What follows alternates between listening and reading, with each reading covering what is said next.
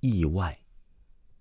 我生活在西南地区的一个省会城市，我们家呢不是那种封建迷信家庭。我母亲呢，虽然初一都会去这回寺庙啊烧香拜佛，但是她对鬼神之说并不是太信。我父亲就是一个无神论者，但是呢，他从来不去寺庙。在这样的家庭中啊，我对鬼神就不太相信了。但是，是我十九岁发生的一次意外，让我在后面三年的生活里改变了我以往对鬼神的认知。我十九岁那年的夏天，有几个相处较好的同学，大家都不是那种家里很有钱的，所以呢，零花钱也不多。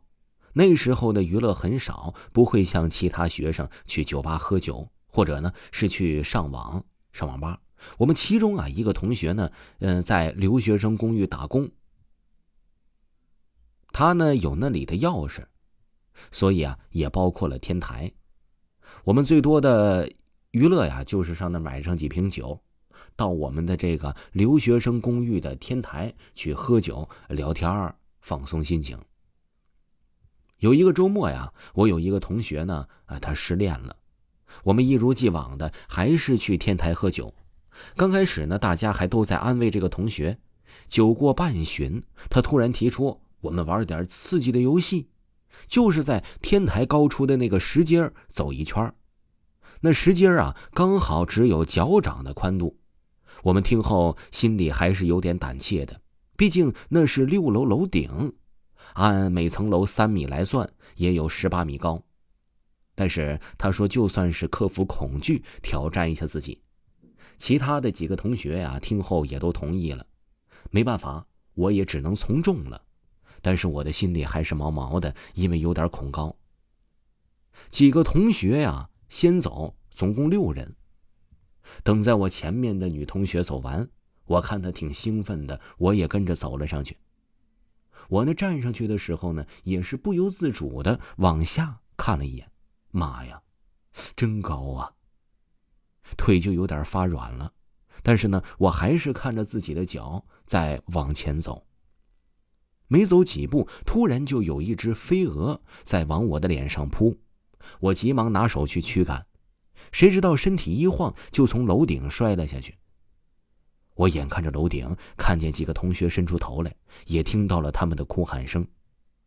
随着身体的失重感，绝望代替了恐惧，心想这次死定了。但这一刻，在我的眼前看到了。我刚出生时为我擦身体的医生，还有爸妈，就是那时候小时候发生的事儿，长大之后都遗忘了。所有的记忆都像是幻灯片一样，一件一件的事在我眼前闪过。我感觉时间过了很久，心里还在想：我怎么还没有落地呢？等记忆片刻停留在我从楼顶上掉下那一刻呀，所有的画面都消失在眼前了。突然出现了一道白光，光很暖，身体也觉得好轻。好舒服，满满的幸福感。接着，白光慢慢的变成六道彩光，有红色、黄色、蓝色、绿色、紫色，还有灰色。我不知道我是飘着还是走着，总之啊，我是感觉不到身体的重量。我选了一条让我感觉最舒服的黄光，慢慢靠近。快要靠近发光点的时候，眼前忽然又一亮，附带了很多嘈杂的声音。慢慢的，亮光就消失了，身体呢也有了那种失重感，觉得呢身体在往下跌。没过一会儿啊，我的眼前就是一片漆黑，周遭的嘈杂声呢也是越来越大了，但我并分辨不出来这些的事情。等我再次睁开眼睛的那一刻。我只知道我的眼前站着了好多人，有一个拉着我的手，她是我的母亲，但当时啊，我并不知道，我甚至不知道我躺着的这个地方就叫做医院，站在我面前的叫人，就觉得我像刚才出生的一样，什么都不知道。差不多一个小时吧，我的记忆呢才慢慢的恢复。我送到医院的时候啊。我的心跳停止了十八点六秒，导致脑部缺氧，就有了一些失忆的现象。过段时间就会好的。